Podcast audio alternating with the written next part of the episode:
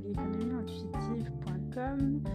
Tu me connais peut-être par ma chaîne YouTube où j'ai déjà publié pas mal de vidéos et en ce moment je suis aussi en train de publier quelques podcasts. Alors le, but là pour ce mois de décembre ça va être de te résumer quelques livres qui m'ont marqué euh, dans mon parcours, dans mon cheminement de pensée et pour te partager en fait le contenu et surtout les commentaires de ce que j'en tire. Donc tu vas euh, pouvoir bénéficier avec cet épisode d'un épisode par jour tout au long du mois de décembre. Et j'espère que ça va te donner des idées peut-être de cadeaux de Noël, de livres à offrir ou peut-être tout simplement pour toi de livres à acheter. Euh, et j'espère que ça t'aide toi aussi à mieux te connaître, mieux comprendre l'environnement dans lequel on est. J'ai plus qu'à te souhaiter une très bonne écoute et euh, je te dis à très vite.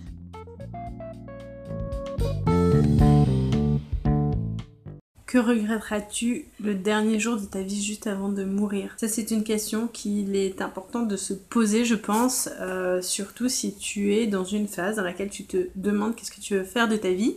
Si c'est le cas, je te conseille de t'inscrire au programme de 21 jours pour trouver ta mission de vie. Tu as le lien en description de la vidéo et c'est gratuit. Les 5 regrets des. Je voudrais aujourd'hui te parler du livre de Bronnie Ware, qui est une infirmière australienne qui a pris le temps de poser cette question aux personnes qui étaient sur le point de mourir. Quel est votre plus grand regret dans votre vie? Et donc elle en est sortie avec une conclusion de 5 plus grands regrets des mourants qui sont les suivants. Je n'ai pas pris le courage de vivre la vie que je voulais selon mon point de vue et j'ai passé mon temps à vivre la vie que les personnes de mon entourage voulaient que je vive. Et donc je regrette de ne pas avoir pris le temps de vivre ma vie. Donc ça c'est le regret numéro 1 et c'est pour ça que je crée le programme de 21 jours pour trouver ta mission de vie parce que ça me semble essentiel que chacun d'entre nous prenne le courage de vivre ce qui est vrai pour lui et non pas ce qui est vrai pour mon voisin. Le deuxième regret euh, des mourants, c'est d'avoir trop travaillé, de ne pas avoir passé assez de temps avec mes enfants, mon conjoint, ma femme. Euh, donc on passe trop de temps à essayer de gagner notre vie et on passe pas assez de temps à euh, vivre notre vie au quotidien. Donc peut-être que parfois ça vaut le coup de faire des pauses de ralentir un petit peu le rythme pour euh, passer plus de temps avec les personnes qui nous sont chères et peut-être courir un petit peu moins après euh, ce travail qui finalement euh, ne, contribue qu'à une partie de notre bonheur mais ne, ne représente peut-être pas 100% de notre bonheur. Le troisième regret des mourants, c'est de ne pas avoir pris le courage d'exprimer ses propres sentiments. Parfois, on a peur de dire ce que l'on pense parce qu'on a peur du regard des autres et on va du coup vivre une vie qui va être limitée par rapport à ce qu'on aurait aimé faire, tout simplement parce qu'on a eu peur de dire ce qu'on pensait à un certain moment donné. Et ça, c'est dommage, mais ça va nous apporter une certaine amertume, notamment dans nos derniers jours. Donc,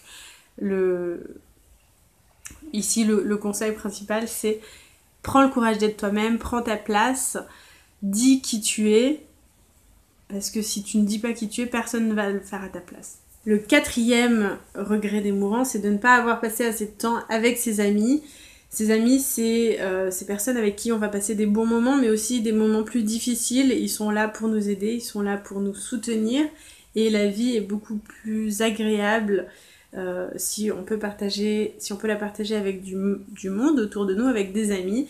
Et certaines personnes, hélas, à cause du travail, des enfants, ont coupé des liens avec des personnes qui leur sont chères et le regrettent en fin de vie. Finalement, le cinquième regret des mourants, je le trouve très chouette aussi, c'est de ne pas s'être accordé assez de bonheur à soi-même. Parfois, en fait, on est pris en fait dans une espèce de euh, euh, cycle infernal et on n'ose pas s'octroyer à nous-mêmes du bonheur. Donc par exemple, s'octroyer des vacances, s'octroyer un loisir, un objet qui nous tient à cœur, qu'on voudrait acheter. Eh bien, euh, le conseil que j'ai envie de te donner, c'est vas-y, offre-toi ce truc que tu as envie de t'offrir et que tu n'oses pas encore euh, t'offrir parce que si tu t'occupes pas aujourd'hui de ton bonheur, tu regretteras dans tes derniers jours. Voilà.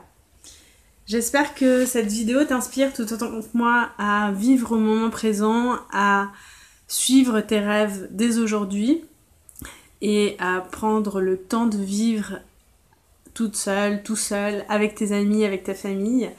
Euh, je pense que c'est vraiment très important de avoir tout ça en conscience, en fait, d'avoir tout ça dans sa tête pour ne rien regretter plus tard.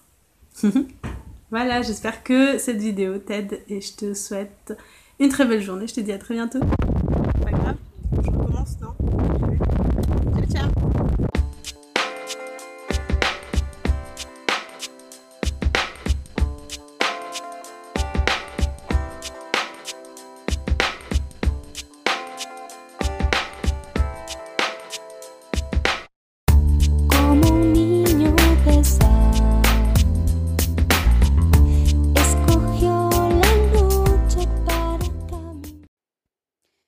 Pour ton écoute. Si tu as aimé cet épisode, s'il te plaît, rajoute un petit pouce en l'air. Ça m'aidera à mieux référencer le podcast et à le faire connaître à un maximum de personnes.